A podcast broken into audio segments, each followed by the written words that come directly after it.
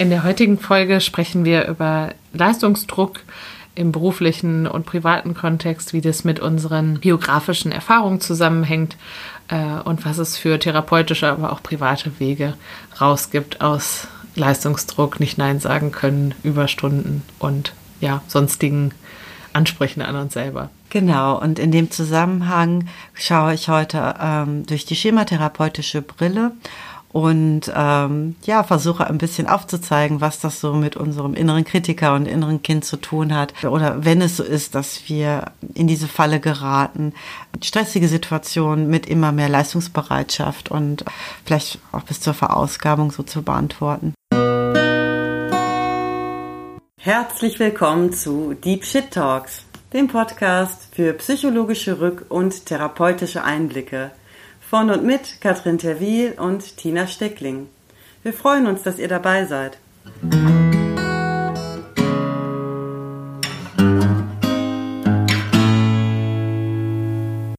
So, liebe Tina, ich freue mich sehr auf unsere vierte Folge Deep Shit Talks und würde heute wieder mit einer Einstiegsfrage anfangen. Und zwar, ähm, ja, worüber du gerne heute sprechen würdest, was dich im Moment bewegt. Hallo Katrin. Ja, ich habe mir im Vorfeld auch ein bisschen Gedanken gemacht und weil das auch sowohl von der Community, ich glaube, also jetzt von der Instagram-Community, ich glaube auch bei dir, bei LinkedIn auch schon mal Thema war. Und auch wenn jetzt es so scheint, dass das irgendwie durch ähm, Corona alles so ein bisschen verlangsamt ist, so das Thema Leistungsdruck, Überforderung, Performance-Druck und was das mit der Psyche so machen kann, dachte ich mir, dass das vielleicht ganz gut wäre, da mal so einen Blick drauf zu werfen. Das kennen sicherlich viele. Und ich wollte euch ja eh schon mal, also euch Zuhörer, habe ich schon mal angekündigt, über Schematherapie sprechen und ein bisschen einen genaueren Einblick geben, und ähm, das könnte ich dann vielleicht anhand dieses Themas dann mal so tun. Also wie die Schematherapie auf so ein Phänomen, so einer übersteigerten Leistungsorientierung gucken würde. Ich bin gespannt, um auch selber dann noch ein paar Eindrücke für die Schematherapie zu bekommen. Vielleicht kannst du mal erzählen, was so für Themen auch bei typischerweise bei dir landen, weil dein Angebot ist ja auch viel ähm, Krisenunterstützung und ich kann mir vorstellen, Überforderung oder so ein, ich, ich, ich kann das irgendwie bald nicht mehr aushalten oder ich habe immer das Gefühl, nicht zu genügen, ist auch so ein typisches Anliegen. Was sind so die Dinge, die ja vielleicht auch die Community bewegen, die Instagram-Community oder Menschen, die sich bei dir melden? Das ist auf jeden Fall äh, der äh, Leidensdruck tatsächlich. Also das, so das Gefühl zu haben, in irgendwas so drin zu stecken und es eigentlich besser zu wissen, aber nicht zu wissen, wie man es anders machen kann. Wir sind ja irgendwie doch alle so schlau oder so reflektiert, dass jeder eigentlich wüsste, wie es besser wäre und ähm, das anders zum Fühlen und das dann auch wirklich auch äh, anders zu machen von einem authentischen Punkt, das ist halt so schwierig. Und da habe ich halt ähm, die Schematherapie als Methode kennengelernt, die das halt gut schafft, da auch so ein anderes Gefühl zu etablieren und äh, so ein bisschen an, an das dahinterliegende gut und pragmatisch so, so ranzukommen. Grundsätzlich ist die Schematherapie immer dann eben eher sinnvoll, wenn ich in was ähm, stecke, was sich so wiederholt. Also wenn ich eigentlich ja so ne, immer wieder in mich in irgendeiner bestimmten Rolle oder in einem bestimmten Verhalten, was mir nicht gefällt oder so, immer wieder drin zurückfalle, obwohl ich es besser weiß. Das passt jetzt insofern eigentlich nicht ganz so zur Krise, weil bei einer Krise äh, guckt man jetzt ja nicht unbedingt so was so dahinter steckt, da stabilisiert man erstmal und das ist, ich strukturiert erstmal die Woche und guckt nach den Ressourcen und macht erstmal diese, sichert die Situation und macht die Abstände kürzer. Nichtsdestotrotz ist das oft ein Anlass, ne? dass die Krise ist dann sozusagen die Zuspitzung und der Anlass, den Mensch, jetzt bin ich da wieder in irgendeine Situation geraten. Und das eigentlich kenne ich das so vom Grundprinzip und ich möchte das jetzt mal ändern. Und dann, genau, dann kommen dann so schematherapeutische Interventionstechniken, wobei man auch sagen muss, die können auch gut stabilisieren, weil man arbeitet da, und da komme ich da nachher noch ein bisschen zu, ja auch so mit dem inneren Kind und so Nachbeeltern. Und das hat dann schon auch so stabilisierende Elemente, die auch das Befinden einfach auch direkt verbessern können. Und ähm, auch so ein bisschen was an die Hand geben, was man tun kann, um sich gut um sich zu kümmern. Und das ist natürlich auch gerade in der Krise dann wichtig. Genau. Also wie gesagt, aber Leistungsdruck und Leistungsorientierung, das kann man natürlich auf alle möglichen äh, Themen sonst auch äh, anwenden. Aber das ist jetzt vielleicht auch ein Thema, was du ja vielleicht auch aus der Unternehmenswelt so ein bisschen kennst, ne? Und da, wo äh, vielleicht dann auch so ein bisschen die Schnittmenge an der Stelle ist, dass in so einem modernen Unternehmen ja auch vielleicht auch motivierte Menschen anfangen, die auch einem gewissen Anspruch folgen, vielleicht auch Karriere machen möchten, die da jetzt nicht nur hingehen, um so ein bisschen die Miete zu verdienen, sondern ähm, genau, wo vielleicht dann auch äh, gewisse Konkurrenz oder ne, gewisses Streben nach höherem oder so vorhanden ist und das vielleicht ähm, ja mal gut läuft und vielleicht auch mal schwierig werden kann. Wie erlebst äh, du das? Ich habe gerade gedacht, ich, ich erlebe als einen großen Konflikt oder ja auch eine Schwierigkeit in Unternehmen, dass die Arbeit, wie man versucht, sie heute in modernen Unternehmen zu designen, also so Stichworte New Work und Purpose Driven und Engagement und sonst, also die irgendwie alle darauf hindeuten, okay, man geht nicht mehr einfach nur zur Arbeit, mhm. sondern das muss auch so richtig ja, es muss einen richtig erfüllen, das muss irgendwie Teil der Persönlichkeit sein, ja, man braucht eigentlich gar keine Work-Life-Balance mehr, weil das Arbeiten ist ja eigentlich das Leben und ist also der Lebenssinn, der, der sich darin sozusagen in der Selbstverwirklichung da oder hohen Identifikation da dann so ergibt. Also das ist ja arbeitspsychologisch auch nachgewiesen, dass es uns krank machen kann, wenn wir das eben nicht so erleben. Das ist also wenn wir eine Arbeit machen, die uns nicht mit Sinn erfüllt, die wir irgendwie schwierig finden, wo wir ganz wenig Entscheidungsspielraum haben, wo wir irgendwie uns nicht drin wiedererkennen, wo wir Sachen vorgegeben bekommen und das kann auch Unterforderung sein, Überforderung, aber eben auch so wenig Kontrolle, dass das eher was Krankmachendes ist psychisch. Also daher die Entwicklungen hin zu mehr, mehr Beteiligung, mehr Mitsprache, mehr Verantwortung, mehr sich zugehörig fühlen, mehr das machen, wonach dir ist, ähm, mehr Sinn stiften. Das ist ja erstmal toll und eher gesundheitsfördernd, also jedenfalls nach allem, was die Forschung dazu weiß, ist aber, glaube ich, im Umkehrschluss eben auch mit dem mit einem großen Risiko verbunden, mhm. weil wenn man so wenn man seinen Job so erlebt, dass es ja irgendwie wie eigentlich das eigene kleine Unternehmen ist, das Team, in dem man arbeitet oder das Produkt, an dem man gerade arbeitet und eben sich so damit verbunden fühlt, mhm. ist es mhm. ja umso schwerer, davon auch Abstand zu nehmen, wenn es irgendwie zu viel ist oder auch zu wissen, was eigentlich zu viel ist. Vor allem, wenn natürlich um einen herum auch eher motivierte, viel arbeitende, zielstrebige,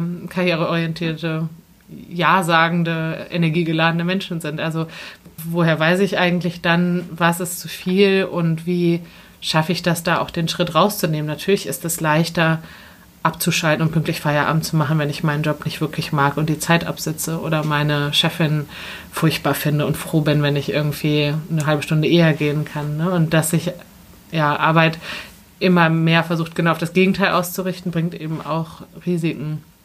Das finde ich einen mega interessanten und total wichtigen Punkt, dass das, was da an der einen, auf der einen Seite so gut gemeint ist oder ja sicherlich auch gut ist, dann auch gleichzeitig dann auch solche ja, Gefahren mit sich bringt. Was da so gerade auch so durchklang, so diese Norm dann auch allein zu haben, dass, dass dann schon was nicht in Ordnung ist, wenn, ja, wenn du nicht äh, total identifiziert bist oder jetzt vielleicht doch gerade lieber deinem, keine Ahnung, privat, private Dinge lieber machen möchtest und gerade nicht so Lust auf Arbeit hast, dass das dann quasi in diesem Konzept von ganz identifiziert zu sein und da in seiner Geniezone, wie gesagt, total engaged, wichtige große Dinge zu kreieren. Und wenn das nicht der Fall ist, dass es dann sozusagen direkt auch eher ja, mangelhaftes oder was nicht so erstrebenswertes ist. Und das ist ja bei allen Sachen, dass es eben kein Schwarz-Weiß gibt. Es gibt nicht, das ist richtig, das ist falsch, sondern es geht ja immer wieder um die Balance. Und das finde ich ist in so einem Beruf auch immer dann äh, so ein bisschen so langweilig und unsexy, weil wir nicht so mit so klaren, da geht's lang, das ist der richtige Weg zum Glück. Wenn du jetzt den Job hast, wo du, keine Ahnung, mit deinen persönlichen Stärken bist und die und die Kollegen hast, dann wirst du glücklich, sondern dass es immer wieder darum geht, kannst du gucken, wie es dir geht, gibt es da Raum für, kannst du dich auch wieder umentscheiden und das Ausbalancieren und unterschiedliche, auch ambivalente und gegensätzliche Bedürfnisse irgendwie immer wieder miteinander abwägen. Und das ist dann, und dann kommt es dann immer noch drauf an und immer noch auf verschiedene Lebensphasen und so weiter. Und das lässt sich halt immer nicht so ganz so knackig so äh, verkaufen, wie eben, genau, wenn das dann eben so schwarz-weiß oder eben ne, vermeintlich eindeutig. Es klingt halt so gut. Ne? Ach ja, ist man so Teil von irgendwas ganz Dynamischem und äh, ja, wer dann da nicht so mitkommt oder mit will, das so erleben kann, dass mit einem selbst das vielleicht nicht so in Ordnung ist. Nicht so ein High Performer ist oder so. Was auch noch zu dem passt, was ich gerade gesagt habe und das manchmal auch noch erschwert ist, in vielen traditionellen Unternehmen, also ich komme ja, wie du auch, aus, dem, aus der Gesundheitsbranche, mhm. Pflege, Krankenhäuser, mhm. sonst, und ich weiß nicht, wie du das erlebt hast, aber ich habe das als eine der altbackensten Arbeitgeberstrukturen ähm, überhaupt erlebt und auch eigentlich eine der ungesundesten Arbeitsstrukturen, die ich irgendwie so kenne von der Arbeitgeberverantwortung jetzt irgendwie und ganz oft Katrin sieht mich nicken. Un, ungesunde Teamdynamik, ganz wenig Unterstützung und Lob und Feedback und ähm, Personalentwicklung oder Karriereentwicklung. Also ganz viele Sachen, die wirklich einfach lehrbuchmäßig falsch sind. Aber wie gesagt, also das Gegenteil ähm, ist auch nicht einfach, wenn Feedback so dazugehört und man eigentlich theoretisch nach jeder Präsentation gesagt bekommen kann, was war super oder was kann man noch verbessern. Und nach irgendeiner E-Mail bekommt man nochmal einen Tipp und dann gibt es vielleicht sogar halbjährlich oder vierteljährlich Gespräche mit der Führungskraft dazu, wo, noch, wo man noch Development Areas hat und wo man die Stärken hat. Und dann macht man vielleicht nochmal ein Stärken-Coaching und, äh, und muss nochmal die Ziele festhalten. Was ja irgendwie auch äh, toll ist, aber in so dann in dem Umfeld wiederum zu sagen, also ich habe gerade keine besonderen Ziele, außer irgendwie mich auf mein Privatleben zu konzentrieren. Ich möchte eigentlich nur eine gute Arbeit machen und ganz zufrieden sein, ist, ist eben auch tatsächlich schwer. Oder wenn man so drin hängt und auch sich so verbunden fühlt mit dem eigenen Job, dann möchte man ja auch, dass das wiederum belohnt wird. Gerade wenn, wenn dann regelmäßig Feedback kommt und regelmäßig Personalentwicklung und Beförderungsmechanismen stattfinden äh, dann ist es ja auch durchaus frustrierend, wenn dann nichts passiert oder was nur dabei rauskommt, dass, dass alles so bleibt, wie es ist. Wenn das gar kein Beförderungszyklus gewesen wäre in dem Moment, wäre das vielleicht auch in Ordnung gewesen. Ne? Aber dadurch, dass es ja dann regelmäßig die Möglichkeit gäbe und so ein Gefühl ergibt, dass man jährlich befördert werden könnte, ja. Ähm, das macht ja auch nochmal einen anderen Druck. Ja, also es ist, ähm, also ich bin da total bei dir, dass das äh, nicht zu unterschätzen ist und dass dann vielleicht auch äh, manchmal dann so gut gemeint nicht unbedingt gut ist oder nicht, dass das nicht für, für jeden ja, das optimale Vorgehen. Es, es kann ja durchaus, und dann sind wir vielleicht wieder ein bisschen auf dieser persönlicheren Ebene, aber auch für Menschen sehr schädlich sein, ähm, wenn dieser Leistungsdruck noch mehr durch so ein gesteigertes Interesse, wie können wir jetzt noch fördern, was können wir jetzt noch tun, wenn dieser eigene Leistungsdruck dadurch noch so mehr angetrieben wird, das kann, glaube ich, für manche Menschen oder das bei sich wird, ist für manche Menschen sicherlich sogar ungesund, mhm. die von sich aus schon so starke, ich sage das jetzt mal, innere Antreiber haben. Vielleicht ist es eine gute Gelegenheit, da mal so einzusteigen.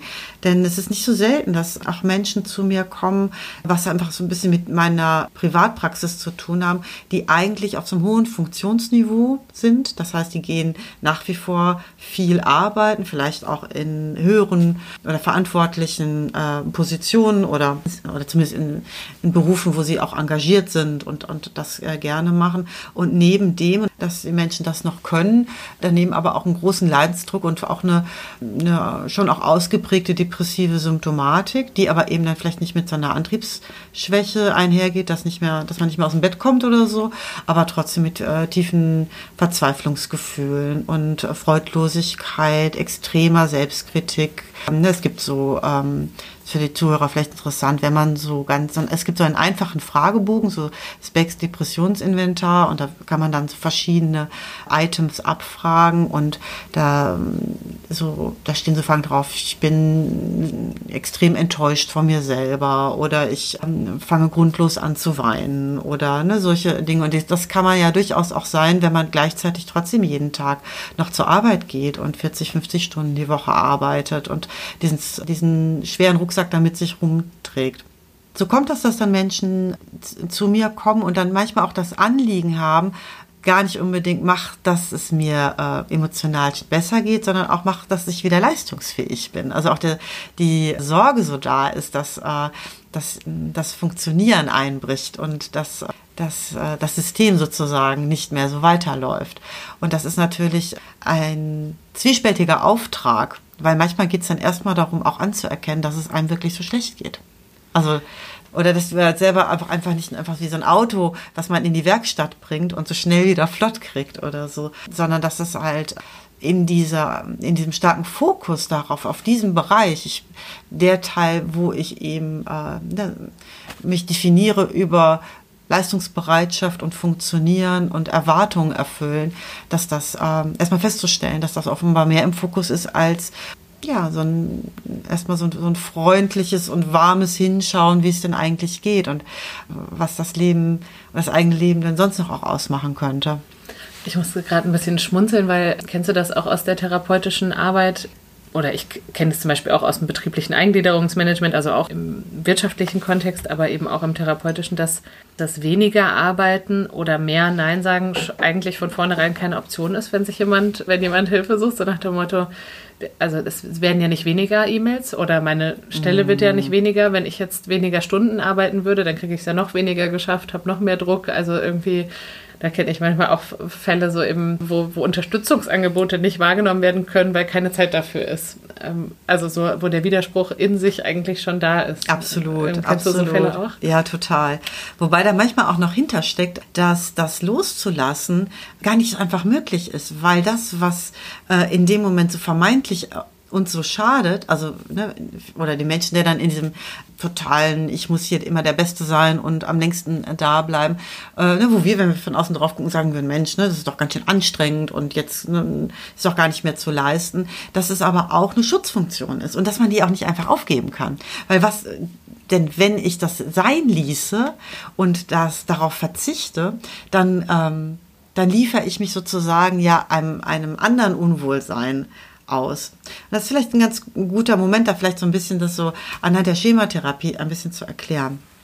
Also Schematherapie kommt jetzt nicht von, was weiß ich, Schema F oder so, sondern ein Schema, das ist so ein eingebranntes emotionales und Gedankenmuster, also Gefühle, Gedanken, Reaktion, Verhalten, was sich früher einmal gebildet hat in der, in der Kindheit und was heute sozusagen eben als ein, ein, ein Reaktionsmuster in uns schlummert, gar nicht unbedingt immer aktiv ist, aber wenn im Erwachsenenleben eine Situation, einer früheren Situation ähnelt, das, äh, dann, dann kann das sozusagen aktiviert werden. Und der, das aktivierte Schema, das nennt man dann Modus, in einem Modus sein. Und da teilt die Schematherapie unsere Persönlichkeit so in unterschiedliche Bereiche auf, in so unterschiedliche Anteile. Die Begriffe, die ich jetzt verwende, verwende ich jetzt bewusst die etwas bekannteren. Also zum Beispiel, was sicherlich alle schon mal gehört haben, ist so der innere Kritiker. Der heißt eigentlich in der Schematherapie ursprünglich der strafende Elternmodus. Aber ich bleibe jetzt einfach mal ne, so bei der, bei der vereinfachteren Variante, weil das passt auch ganz gut es gibt den inneren Kritiker und das versammelt sozusagen äh, Glaubenssätze über uns, die mal entstanden sind, äh, als etwas nicht gut lief oder schmerzhaft war, wo wir in unseren Grundbedürfnissen irgendwo nicht befriedigt wurden und sozusagen negative Aussagen über uns beinhalten. Und das ist immer irgendwas mit du bist und dann was ganz Böses. Also zum Beispiel, wenn wir jetzt bei diesem Leistungsding bleiben, könnte das zum Beispiel sein, du bist faul. Es können aber auch andere sein, einfach nicht gut genug oder auf jeden Fall ein negativer Satz. Und das ist überhaupt nicht nötig, dass dann früher mal jemand gesagt hat, äh, also diesen äh, Satz direkt ne, zu einem Kind diese Aussage so getroffen hat. Das kann einfach so sein, was weiß ich, dass äh, als Kind dann man nur Aufmerksamkeit bekommen hat, wenn es dann eine Eins gab. Und, und das, oder das war vielleicht schon irgendwie das Mindeste, ne? sonst, sonst war schon was nicht in Ordnung. Oder dass nur die Aufmerksamkeit von der Mutter kam, wenn man so besonders fleißig, keine Ahnung, die Fremdsprache geübt hat und wenn man sich irgendwie anderen Dingen wie Freundschaften, der ersten Liebe, Mode oder was weiß ich zugewandt hat, dass das dann eher abgetan wurde oder so. Und so können sich dann genau solche, solche Glaubenssätze dann formen. Und dabei ist auch nochmal wichtig zu sagen, dass es nie darum geht, irgendwie die Eltern so schlecht zu machen und vor allem auch nicht die Eltern, die heute so existieren, sondern es eher darum geht, was hat sich da eigentlich so für ein inneres Abbild gebildet, ne, was man so ein Introjekt halt nennt. Und da geht es auch nicht darum, wie so ein Historiker so zu gucken, war das denn wirklich genauso, sondern äh, es geht eher darum, dass es so eine Empfindung wohl mal gab und das reicht aus. Ne? Es geht ja nicht darum, jetzt irgendwie als Richter irgendwelche Schuldigen auszumachen, sondern eher zu verstehen, dass es so ein emotionales Erleben sich irgendwann mal gebildet hat. Und dann, ähm, wenn der innere Kritiker anspringt, kann ja zum Beispiel sein, dass ich sage jetzt einfach mal, du hast eine E-Mail geschrieben und die Chefin schreibt dir zurück, das und das und das ist nicht in Ordnung oder so. Und das ist dann ein innerer Kritiker, der sagt, oh, du bist nicht gut genug, du hast dich nicht genug angestrengt, äh, ne? du bist wieder zu nachlässig oder wie auch immer. Und dass wir in uns einen Bereich haben, der so für unser pures gefühlsmäßiges Empfinden steht und das ist der des inneren Kindes. Das heißt einfach, dass wir einen Teil in uns haben, wo wir immer, uns immer noch so fühlen, wie wir uns als Kind gefühlt haben. Und wir auch in Kontakt mit dem sein müssen, um so mit Neugierde und Leidenschaft und Freude im Leben zu sein, aber auch das der Bereich ist, wo wir uns so tief verletzt oder traurig oder einsam oder wütend fühlen können. Und das kann man sich jetzt vorstellen, wenn so ein ne, jemand vor dir stünde und sagen würde, du hast das nicht richtig gemacht, du bist faul. Das macht dann wahrscheinlich ein, in dem Anteil des inneren Kindes irgendwie ein ziemlich starkes, unangenehmes Gefühl. Also vielleicht macht das Angst oder ähm, Gefühl von Wertlosigkeit. Das ist dann individuell. Und weil das so unerträglich ist, lernen wir als Menschen sehr schnell äh, uns davor zu schützen und entwickeln dann entsprechend Bewältigungsstrategien, um das nicht so fühlen zu müssen. Und Bewältigungsstrategien haben immer die Funktion, den inneren Kritiker irgendwie leiser zu machen. Also es gibt äh, Bewältigungsstrategien, die werden in drei unterschiedliche Bereiche aufgeteilt. Und zwar gibt es erduldende, vermeidende und überkompensierende Bewältigungsstrategien wenn jetzt zum Beispiel der innere Kritiker sagt, du bist nicht gut genug, das, ne, und das Gefühl von Wertlosigkeit und oder Einsamkeit, Verletzung, Angst, was auch immer, dann auftritt und kann das sein als Schutz, dass eine erduldende Bewältigungsstrategie ist, in eine depressive Haltung zu gehen, zu sagen, ja, ich bin auch wirklich nicht gut, ich bin auch wirklich wertlos und das Letzte und ich versuche es am besten gar nicht mehr. Es wird eh alles schief gehen. Jetzt könnte man ja meinen, was ist denn das für ein Schutz? Geht einem ja total schlecht dabei. Aber das hat schon Sinn. Das ist so ein bisschen so wie auf dem Schulhof selber zu sagen, ich habe eine uncoole Jacke an, bevor irgendjemand ankommt und sagt, ha, was hast du für eine Jacke an? Also man nimmt im Prinzip den Kritiker so den Wind aus den Segeln. Ja, vielleicht, wenn ich da mit so tiefenpsychologischer mhm. Brille drauf gucke, dann, äh, wenn man jetzt als Kind das Gefühl hat, die Eltern werten einen ab, ist das, wie du gerade gesagt hast, bedrohlich. Darf ja eigentlich auch so nicht sein. Mir ist als Kind ja schon klar, das sind diejenigen, die mich gezeugt haben, die für mich ja. da sind, die für mich sorgen.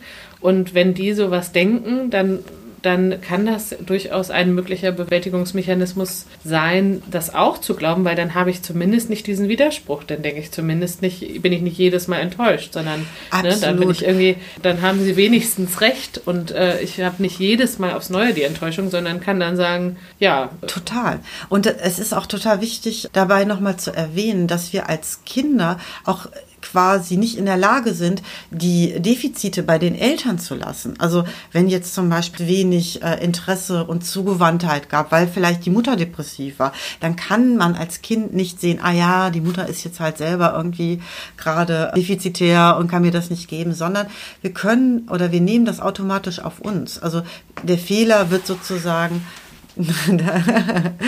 ja, da haben wir den Hund.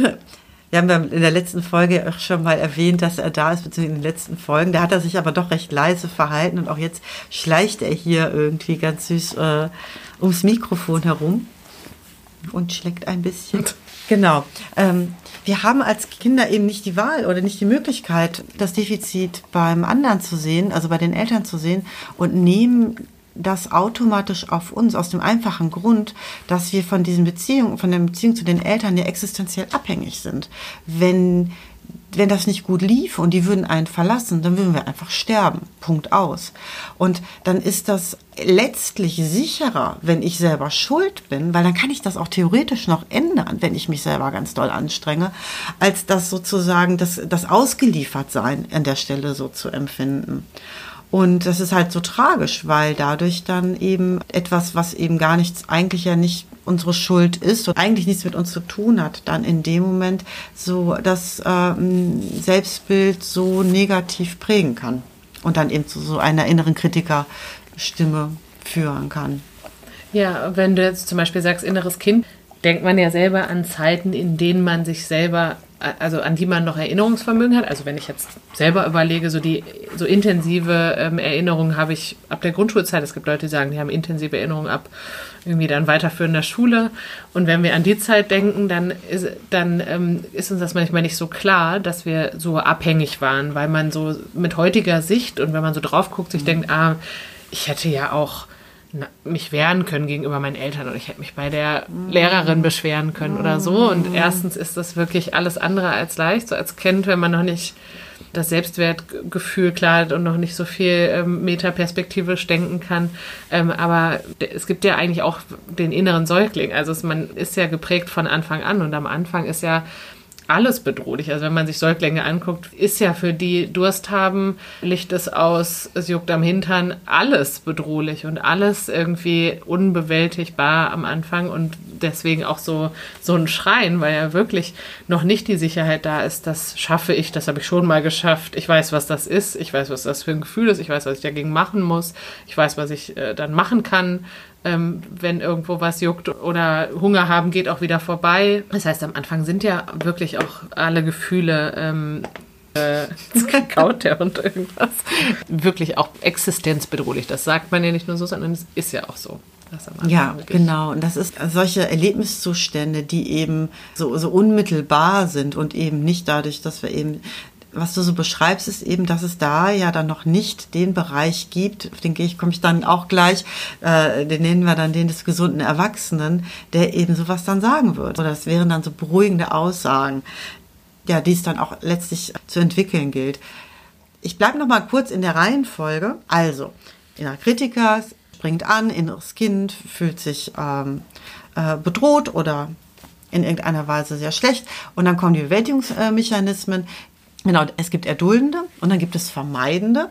Vermeidende Bewältigungsstrategien, das sind so typisch alles, wo wir uns so stark von im Außen mit beschäftigen können, dass wir uns nicht so sehr mit dem Innen beschäftigen müssen. So gerne alles so an Sücht, aber auch so viel Essen sein oder einkaufen oder auch Alkohol und Drogen oder alles unmittelbar als Antwort auf ein schlechtes Gefühl tun, damit dieses schlechte Gefühl dann weggeht und das nicht gut und in Ruhe entscheiden können, sondern das eben so impulshaft tun.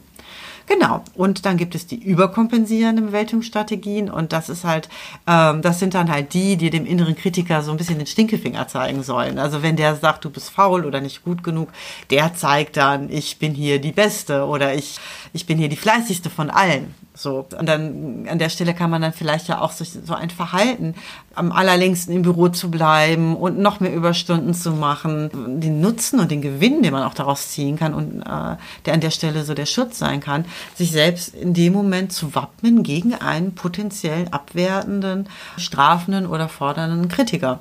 Das ist auch so das, das klassische Beispiel zum Beispiel auch, wenn man jetzt so diesen Hollywood-Schauspieler hat, der immer berühmter werden muss und immer die höheren Gagen und das größere Publikum mehr Applaus, wo man dann sagt, vielleicht auf so einer narzisstischen Ebene muss er der Allerbeste sein, weil sonst droht es, vielleicht sonst gar nichts ist. Und das ist dann ja vielleicht auch zu beobachten in dem Moment, wo es dann mit der Karriere nicht mehr so läuft, dass dann auch zu so einem Zusammenbruch dann kommen kann. Und das wäre so ein typischer überkompensierender Bewältigungsmodus.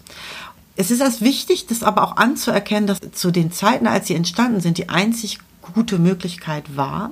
Wenn es besser gegangen wäre, hätte man es besser gemacht in der Konstellation als Kind gab es vielleicht auch nicht die Möglichkeit, da ausgewogener zu reagieren. In, in dieser Abhängigkeit. Und das ist deswegen wichtig, sich da auch nicht für zu verurteilen. Ne? Das hat man nicht irgendwie falsch gelernt. Das war damals dann einzig sinnvoll und lebensnotwendig und hat einen vielleicht auch erstmal so weit gebracht, dass man jetzt hier so sitzen kann. Und das anzuerkennen und zu würdigen ist auf jeden Fall ganz wichtig. Darüber hinaus ist es dann so, dass die wirken halt immer nicht lange. Dann gibt's halt, irgendwie hat der, hat der Chef gemeckert und dann gibt's die Phase des entweder in die, Depressive gehen oder in dieses Überkompensierende gehen oder vielleicht irgendwie jetzt alles Geld ausgegeben im Kaufrausch oder so. Aber das gute Gefühl hält halt nicht lang an. Das ist nach ein paar Tagen oder Wochen ist es dann, innere Kritiker wurde so ein bisschen leiser gemacht, aber nicht dauerhaft. Und das innere Kind wird auch dadurch nicht nachhaltig beruhigt. Und da ist dann so ein bisschen die Krux, dass eigentlich das, das System so instand hält dass der gerade in dem Moment, wo ich darauf so reagiere, ich dem inneren Kritiker eigentlich recht gebe. Hundi? Hechelst du noch ein bisschen. Ich finde, so ein Hund hat auch, auch wirklich viel von so einem inneren Kindanteil, oder? So ganz pur, einfach da zu sein mit dem Gefühl. Sehr schön.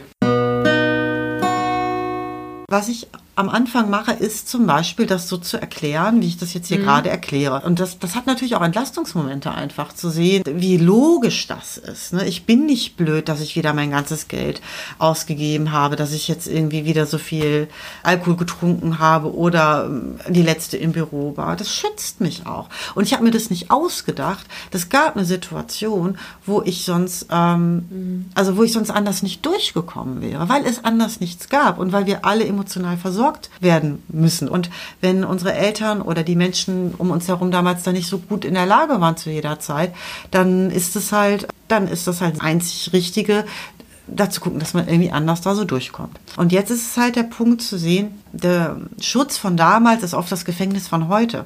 Und dieser, dieser Teufelskreis innerer Kritiker, inneres Kind Bewältigungsstrategie lässt nicht zu, neue Erfahrungen zu machen, weil wir ja schon vorwegnehmen, dass die Kritik kommen wird oder dass die wahr ist und dass wir uns davor schützen müssen, verhalten wir uns so und können gar nicht gucken, ob das wirklich so ist, weil wahrscheinlich ist es ja gar nicht so. Also wahrscheinlich, ich sag jetzt einfach, bist du ja vielleicht gar nicht faul oder nicht gut genug. Kennst du den Witz mit dem Mann, der klatscht wegen der Elefanten? Mhm. Nee.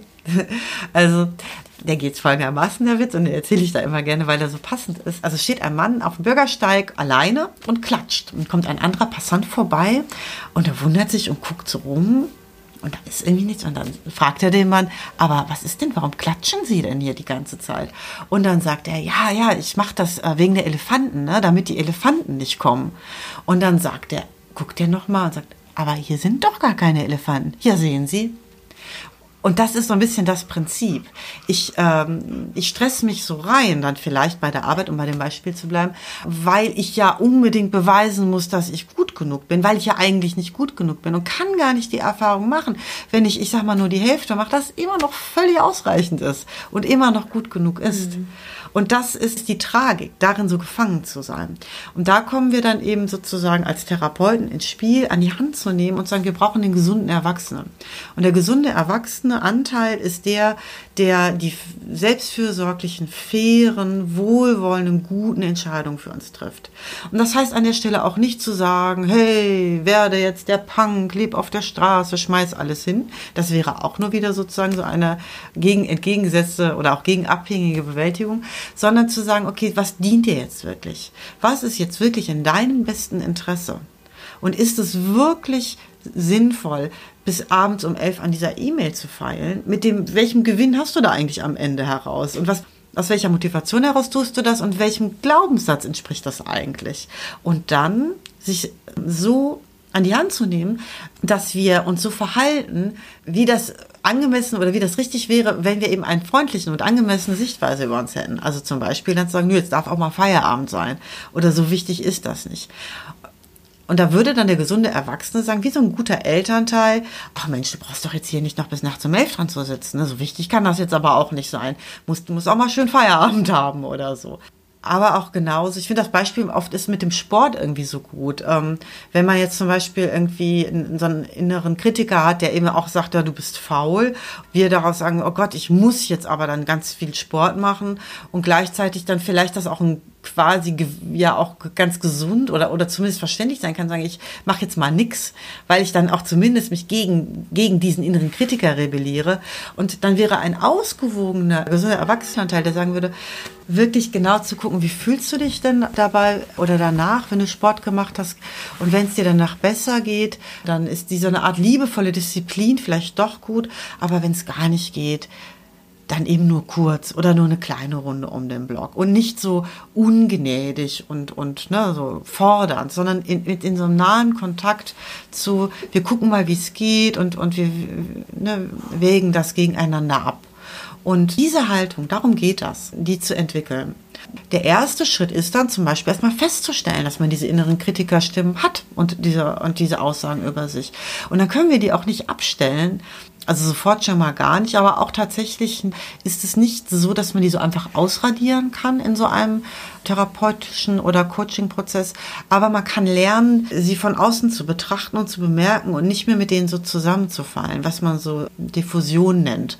Dass wir lernen zu sehen, ah, okay, das ist das von früher und das vielleicht so ein bisschen so zu betrachten, was weiß ich, wie den alten Onkel Erwin hinten am Tisch, der da immer seine komischen rechtsradikalen Sprüche bringt.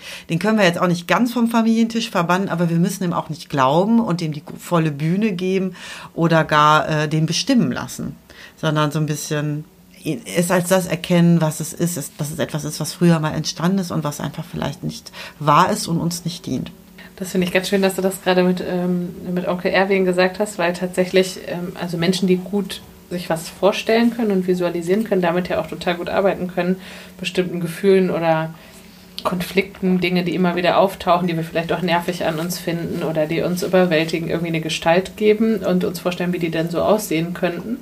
Da muss man auch eine gewisse Fantasie für haben, aber da erinnere ich mich auch an einen Fall, wo eine Patientin damals das sehr, sehr hilfreich fand, sich sehr genau vorzustellen, wie verschiedene Gefühle, die sie manchmal überwältigen, ähm, Ängste auch, wie die so aussehen, welche Form die haben, welche Art von Fell und so weiter. Und wenn die da waren, hat sie so gesagt, naja, da sind sie schon wieder meine Super. Verwandten oder meine Nachbarn. Mm. Und dann hat sie die quasi sozusagen reingebeten auf einen Kaffee und dann wusste sie, dann gehen die ja auch flott meistens wieder, wenn man sie reinlässt. Wenn man das nicht macht, dann kratzen die an der Türe und schlagen irgendwann die Fenster ein. Ja, genau, ja, absolut, ja. Und ähm, die Schemotherapie nutzt das auch tatsächlich, indem man so Stühle in den Raum stellt und dann ne, wird sich auf den, auf den Kritikerstuhl gesetzt und äh, am Anfang mache ich das dann eher, weil das für Klienten manchmal auch so ein bisschen, also so Rollenspiel und so ist ja manchmal so ein bisschen so eine Hürde, dass ich mich dann quasi da erstmal drauf sitze und reinfühle und dann dem so eine Stimme gebe und das auch so ein bisschen überspitzt und dann auch in so eine Kindrolle auf den Kindhocker mich dann so setze und äh, dadurch oh, okay, wird das Praxisinventar jetzt so langsam äh, aufgehoben. Er, er, er hat es mit Kabeln. Manch, manchmal ui, kommt ui, Kabel. Ui. Ich nehme immer hier rüber. Der Kindhocker. Genau, wie du so sagst, ne, dass auch tatsächlich im Außen dann nochmal wie in so einem Rollenspiel irgendwie auf so einer Bühne dann auch nochmal so ein bisschen überspitzt auch so darzustellen, macht das einfach viel leichter, das dann zu erkennen, weil wir fallen ja im Alltag da so mit zusammen. Das passiert ja so blitzschnell. Also die Modi springen ja so schnell an und wir glauben denen ja. Wir denken ja, dass das wahr ist, auch wenn die so gegensätzlich sind und auch so veränderlich. Und das zu lernen, das überhaupt wahrzunehmen, ist dann schon mal so die halbe Miete. Und, äh, und dem solche so ein bisschen fantasievolle ja, Bilder denen sozusagen zu geben. Auf jeden Fall hilfreich, denke ich auch. Ja. Was mich auch noch gerade daran erinnert hat, an einen Fall, wo wir dachten, so als wir über die Biografie gesprochen haben, Mensch, da gibt es ja eigentlich gar nicht so viel Kritisches. Da gab es eigentlich ganz viel Lob und da gab es ganz viel Anerkennung, ganz viel Besonderes. Und das dann sich nochmal genauer anguckt, war auch total interessant, weil am Ende wir so festgestellt, es gab aber nur das Besondere. Also es war das habe ich mir auch gerade gedacht. Ja, so, ne? Was, was also, bekommst du denn dann, wenn du so viel Anerkennung bekommst? Ja, und was also, ist dann dafür? Es durfte also dementsprechend eigentlich nichts gewöhnlich sein. Ich erinnere ja. mich, dass, dass der mal so was sagte wie, und dann war ich irgendwann auf einem Kindergeburtstag mit sieben und wir haben ein Spiel mhm. gespielt und ich habe verloren. Und ich habe das erste Mal verloren, weil man mich zu Hause immer hat gewinnen lassen. Und alles ja. war so besonders. Und ja. alles war äh, ich hatte laut meiner Mutter für alles ein besonderes Talent und alles hat bei mir besonders gut geklangen, aber dann kommt das Leben und man ist nicht immer der ja. Beste und der Besondere. Und aber anscheinend sollte man es ja sollte, so sein. Genau, anscheinend ist das aber ja wichtig, ne? Ist und das alles andere genau. irgendwie nicht in Ordnung. Und dann nicht genug oder nicht, äh, ja, nicht so, wie es sein sollte oder wie es richtig ist da so ein bisschen hinter zu gucken, dann, was ist das, also was ist das eigentliche Bedürfnis? Ähm, da kann man in der Schematherapie ganz wunderbar auch so Imaginationsübungen machen und guckt dann zum Beispiel, was eine schwierige Situation heute, was auch in der Arbeit, um das zu verändern, so wichtig ist, ist ja, dass wir eben auch eine Möglichkeit haben, die Gefühle dazu zu verändern. Und dafür werden die erstmal hier nochmal so heraufbeschworen und dann, ähm, oh, jetzt heute, heute ist er aber gut drauf. Hier. Ja, wirklich. Jetzt hat er noch eine Fußleiste gefunden. Also Kio sitzt in der Ecke meiner Praxis und hat es wirklich geschafft, an, an so ein kleines Stück Fußleiste, was da so, so ein Einzelteil ist, wo ein langer Nagel dran ist, aus dem Boden zu ziehen. Hm, okay. ähm, ja. Ähm, Vielleicht nochmal so die Frage, was macht man denn dann, wenn man in Therapie ist? Also was sind so Wege raus und gibt es vielleicht auch davon Dinge, die man probieren kann, ohne in Therapie zu sein? Oder ist es, wenn ich sowas jetzt an, wenn ich mich wiedererkenne in dieser Folge, ist dann das Einzige, was ich tun kann, mich in Therapie begeben? Ja, also was man daran tun kann, ist ähm, innerhalb eines therapeutischen oder Coaching-Prozess sozusagen dann also es gibt verschiedene Methoden, womit wir dann die Gefühle aktivieren. Also das ist so ein bisschen, also durch solche Imaginationsübungen oder ne, so hypnotherapeutische Sachen. Und dann, wenn das schlechte Gefühl so richtig präsent ist, gehen wir halt mit dem Körpergefühl, was das auslöst, in die Vergangenheit und gucken, was gab es da für eine Situation. Also zum Beispiel das Mädchen, was immer nur die Aufmerksamkeit bekommen hat, wenn sie besonders schön Klavier gespielt hat, denke ich mir jetzt gerade mal so aus, und eigentlich traurig war oder eigentlich müde war und das ne, keiner gesehen hat. Und es ist tatsächlich so, dass das auch Menschen die da sich sonst gar nicht unbedingt so gut an ihre Vergangenheit erinnern, die erinnern sich dann doch an irgendwas, an irgendeine Situation, die zu diesem Gefühl, was man heute in so einer Situation erlebt, wenn die kritische E-Mail vom Chef kommt. Und dann gehe ich als Erwachsene in diese Situation und versuche für das Kind von damals der ideale Erwachsene zu sein. Versuche ich genau das zu machen und herauszufinden, was sich dann maximal gut anfühlt. Was auch immer das dann ist. Ne? Für den einen ist das, dass man mal richtig wütend wird und richtig auch mal den Eltern so sagt, sag mal, seht ihr denn nicht? Und dann gebe ich dem zuerst eine Stimme. Oder für den anderen ist es vielleicht wichtig, erstmal zu sagen, die Eltern sind selber so defizitär, das ganze System ist irgendwie so fragil und wir installieren da jetzt, jetzt kommt hier der beste Sozialarbeiter und Mediator oder Familientherapeut oder was weiß ich. Man kann da alles imaginieren, auch was man möchte oder sich herausdenken. Man kann auch Superhelden dazu wünschen sozusagen. Es geht so ein bisschen darum, herauszufinden, was macht dann das gute Gefühl? Was ist dann, was ist eigentlich die Qualität, die gefehlt hat? Und wenn wir die kennen, und das ist sehr deutlich spürbar. Das ist auch tatsächlich für mich, die ich dann so ein bisschen mit darin bin, sehr deutlich spürbar. Für manche ist es auch nicht wirklich gut zu machen, sind auch wirklich untröstlich, aber dann ist das Anerkennen dessen auch schon ein riesiger Unterschied und dem erstmal Raum zu geben. Und dass der Mensch sieht oder das Kind von damals sieht, ich sehe dich darin, wie es dir geht. Und das zu sein.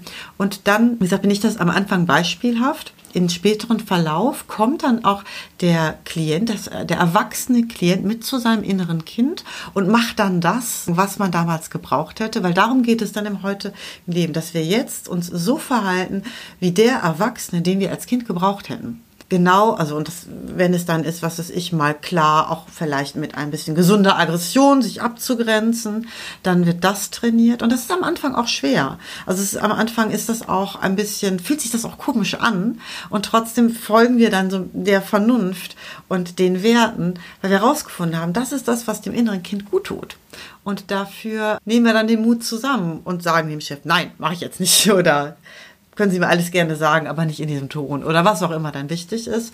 Oder eben Situationen zu kreieren. Ah, ich möchte gesehen werden. Ich muss erstmal wahrnehmen, wie es mir eigentlich geht. Und dann können wir gucken, okay, mit welchen Menschen ist das denn eigentlich gut und bei welchen Kontakten ist das schwierig oder bei welchen Aktivitäten. Und dann kann man das so nach und nach genau angucken, was dient dem und was befriedigt dieses äh, vernachlässigte Bedürfnis eher und was nicht. Und so lernen wir nach und nach uns selbst ein guter Elternteil zu sein. Und das verbessert einfach die Beziehung zu uns selbst und dann im wahrsten Sinne des Wortes das Selbstvertrauen. Also das, ne, wenn ich dann merke, ich entscheide mich in meinen Verhaltensweisen immer wieder dafür, dass es mir auch gut geht oder ich berücksichtige das angemessen, dann ja, fühle ich mich bei mir selber auch einfach sicherer und fange an, mir da zu vertrauen. Und das gibt natürlich den Boden auch, um weiter gute Entscheidungen für sich treffen zu können. Genau, das kann man dann darin tun. Und was kann, du hast auch gefragt, was kann man denn jetzt so selber tun? Eigentlich schon eine Menge, indem man vielleicht erstmal so verlangsamt.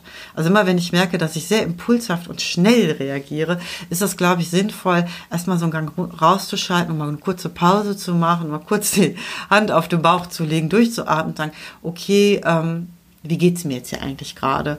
Und was ist denn jetzt hier eigentlich mein eigentliches Bedürfnis so dahinter? Ich glaube, das, das wäre so meine Empfehlung, was am ehesten hilfreich ist, nicht mehr diesen unwillkürlichen Impulsen direkt zu folgen.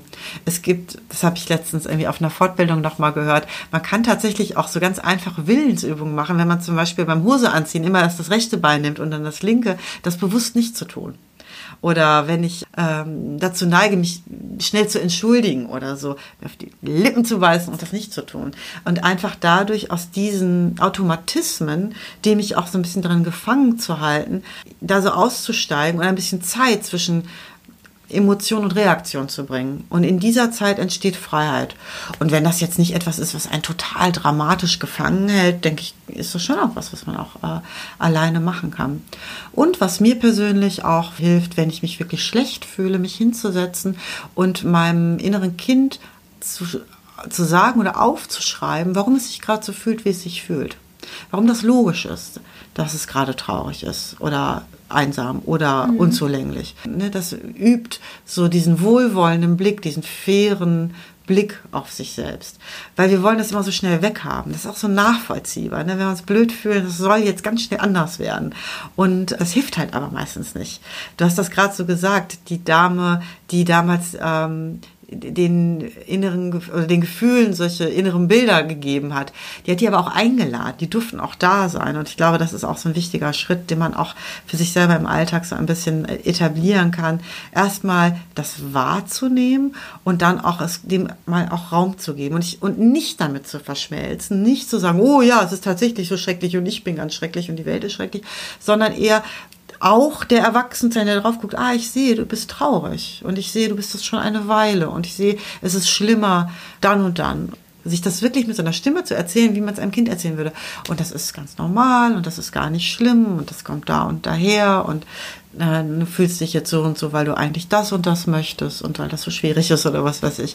Und das hat meines Erachtens, kann das Effekt haben, dass es da schon ein bisschen Freiraum schafft und ein bisschen da auch raushelfen kann. Ja, Tiefenpsychologie und Schematherapie ist ja gar nicht so weit auseinander in vielerlei Hinsicht. Manchmal sind die Methoden so ein bisschen anders. Man ja. arbeitet zum Beispiel in der Regel nicht mit Stühlen ähm, oder generell so ein bisschen mhm. weniger kreativen Methoden, so ein bisschen man stellt sich auch man stellt sich auch nicht so sehr rein also ja, genau. in die Beziehung die das ja. hat also so ein bisschen dieser Nachbeälterungsaspekt also wo der wo der die Therapeutin irgendwie in so eine modellhafte Elternrolle geht so ein bisschen das ne das ist wir bieten uns ja richtig zur Orientierung an und zeigen wie sich das anfühlen könnte wie sich das auch also wir, wir spielen das ja so ein bisschen vor ja. und, und machen das und das würde ja ein Tiefenpsychologe jetzt nicht machen nee eher genau. nicht wenn mhm. Rollenspiel dann würde man eher die Person selber versuchen lassen so mal zwei mhm. verschiedene Sitze einzunehmen, aber man mhm. hält sich ein bisschen mehr äh, zurück. Mhm.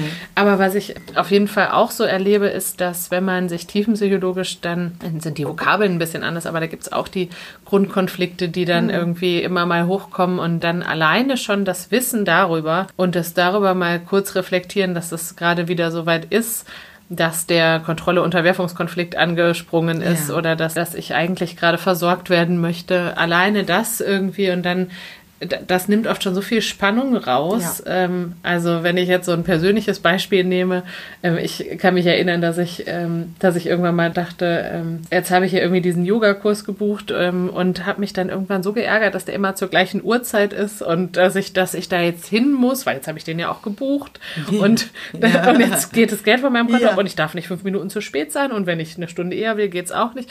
Und dann dachte ich plötzlich, na interessant, da, das ist wohl, das ist wohl ein Kontrolle-Unterwerfungs Konflikt, ja. den ich da mit meinem Yogakurs habe. Und alleine das, dieser Gedanke kann das so erleichtern ist halt, dass man vielleicht sogar ein bisschen schmunzeln muss oder irgendwie sich denkt, naja, okay, also wichtig ist ja dann nur, sich dafür nicht auch nochmal einen Vorwurf zu machen, dass, dass man diesen Konflikt hat oder dass man genau. äh, in solche Schemata rutscht oder so, sondern dass man das auch so beschmunzeln kann, dass ich es irgendwie auch in einem Podcast erzählen kann, weil irgendwie, weil es ja auch total normal ist. Jeder hat so Absolut. wunde Punkte und mal mehr in die Richtung und mal mehr in die Richtung.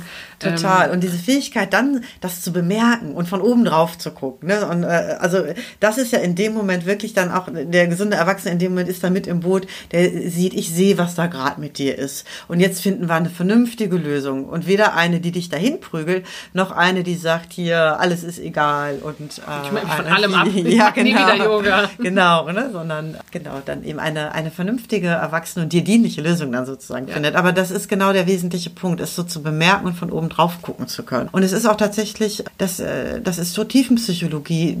Also eigentlich ähm, kommt ja die Schematherapie aus der Verhaltenstherapie, so eins dieser dritte Welle-Verfahren, die aber eben tiefenpsychologisch, gerade diese Grundkonflikte eben, das ist so am Anfang, es, geht es dann eher darum und dann geht es auch eben diese typisch dritte Welle so um Achtsamkeit und dieses danach aber auch üben und so ne, Hausaufgaben darin zu haben, da ist es dann auch wieder eher sehr äh, mhm. verhaltenstherapeutisch. Aber letztlich eben ein total integratives Verfahren, wo eben auch diese Emotionsaktivierung, also dass wir eben nicht nur über etwas rational reflektieren, sondern wirklich versuchen, das Gefühl heraufzubeschwören, und dafür ist eben die innere Kindarbeit so wichtig, um dann das innere Gefühl auch zu verändern und dadurch so ein anderer emotionaler Perspektivwechsel auch stattfinden kann.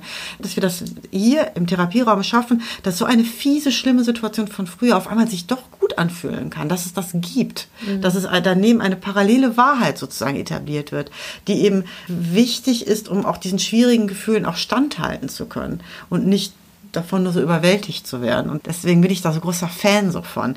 Weil oft ist es ja, dass Klienten dann gesagt haben, ja, ich weiß ja auch, aber wie mache ich es denn anders? Ne, oder ich, ne, vom Kopf her weiß ich es, aber das Gefühl macht mir einen Strich durch die Rechnung. Und wir können da so schön und, und direkt auch wirklich ans Gefühl ran. Und das finde ich halt ganz gut. Mir ist zum ähm, Abschluss übrigens noch eine Sache eingefallen, ja. auch ja aus der verhaltenstherapeutischen Richtung, als du gerade sagtest, wie man sich vielleicht neue Verhaltensmuster angewöhnen kann. In der Impulskontrollstörungstherapie gibt es eine Methode, da nimmt man sich Erbsen in die linke Hosentasche. Und immer, wenn man es geschafft hat, eine Sache so zu machen, wie man sich das vorgenommen hat, nimmt man sie rüber in die rechte oder wenn man auch überlegt, wie, wie handle ich denn jetzt, traue ich mich Nein zu sagen, kann man sozusagen in die Hosentasche greifen und könnte man ja auch mit den Erbsen so spielen, um auch genau diesen Moment zu schaffen, den du gerade gesagt hast, ein bisschen drüber nachdenken, wie will ich mich denn ja. jetzt verhalten. Mhm. Und wenn ich es dann irgendwie geschafft habe, mich so zu verhalten, wie ich es mir vorgenommen habe, tue ich es in die rechte Hosentasche und abends kommen die in ein Glas. Ähm, da musste ich gerade dran denken. Wichtig ist nur, dass es auch okay ist, sich dann trotzdem wie gewohnt zu entscheiden, weil sonst bin ich ja ganz schnell eben auch in so einer kritischen Rolle und habe da wieder den nächsten Druck rausgemacht, dass ich möglichst viele ähm, Erbsen nach rechts packen muss. Ne? Also dass Absolut. man auch dann und trotzdem die E-Mail, also dann darf Absolut. man trotzdem bis nachts um 24 Uhr arbeiten. Wenn Unbedingt, man so wenn es eine Entscheidung ist genau. und nicht ein Automatismus. Also sagen wir mal so, es ist immer dann wahrscheinlich eher, dass man in einem Modus ist und in einem maladaptiven Bewältigungsmodus, wenn es so hoch schießt und wenn wir das so ganz schnell direkt machen müssen. In dem Moment, wo ich das beobachten kann und ein bisschen Zeit dazwischen bringen und dann entscheide, dann kann genau das gleiche Verhalten aber dann dienlich sein, weil ich dann in dem Moment quasi am Hebel sitze. Ne, dann ist nicht mehr der innere Kritiker sozusagen der, der hier entscheidet, sondern dann habe ich die Freiheit zurückgewonnen, dass ich eben als, als Erwachsener das für mich steuern kann. Und dann kann das durchaus sein. Das sind ja auch alles super Eigenschaften. Das ist zum Beispiel, wenn jemand sagt, oh, ich kann gar nicht gut Nein sagen oder ich kann mich nicht gut durchsetzen, wo ich dann auch denke, denke, das sind ja auch wunderbare Eigenschaften. Ich möchte nicht in einer Welt leben, wo alle sich immer nur durchsetzen und wo alle irgendwie so total auf Krawall gebürstet irgendwie, ne, so ihren eigenen Interessen irgendwie folgen. Es ist ja auch wunderbar, sich ein bisschen zurücknehmen zu können oder auch ein bisschen die Harmonie mit im Blick zu haben und so. Die Frage ist nur, wann dient es mir und wann dient es mir nicht? Und dass ich das zuvor, also dafür brauche ich halt ein bisschen Zeit und ein bisschen Entscheidungsfreiheit. Mhm. Und es geht nur darum, diese Entscheidungsfreiheit zu keinesfalls zu sagen, das alte Verhalten war schlecht und wir ersetzen das jetzt durch ein besseres, sondern Spielraum. Spielraum und Entscheidungsfreiheit. Super, lass mal das so als Schlusspunkt stehen oder ja. gibt es Sachen, die du noch hinzufügen möchtest? Nee, also ach, ich könnte da sicherlich noch ewig irgendwie dazu. Aber äh, genau, wir haben jetzt schon eine ganze, ganze Menge darüber erzählt und genau, können wir gerne hier einen Punkt machen. Vielen Dank für den Einblick. Sehr gerne. So, mit Blick auf die Uhr machen wir heute an dieser Stelle einen Punkt. Sagt uns gerne, wie ihr es fandet. Wir freuen uns über eure Rückmeldungen, Kommentare und Bewertungen. Das war's also von uns für heute. Mehr von Katrin gibt es bei LinkedIn und bei katrin-terwil.de. Und mehr von mir zu lesen gibt es bei soulmates.berlin und folgt mir gerne bei Instagram. Da bin ich Soulmates Berlin ohne Punkt dazwischen. Dann bis zum nächsten Mal.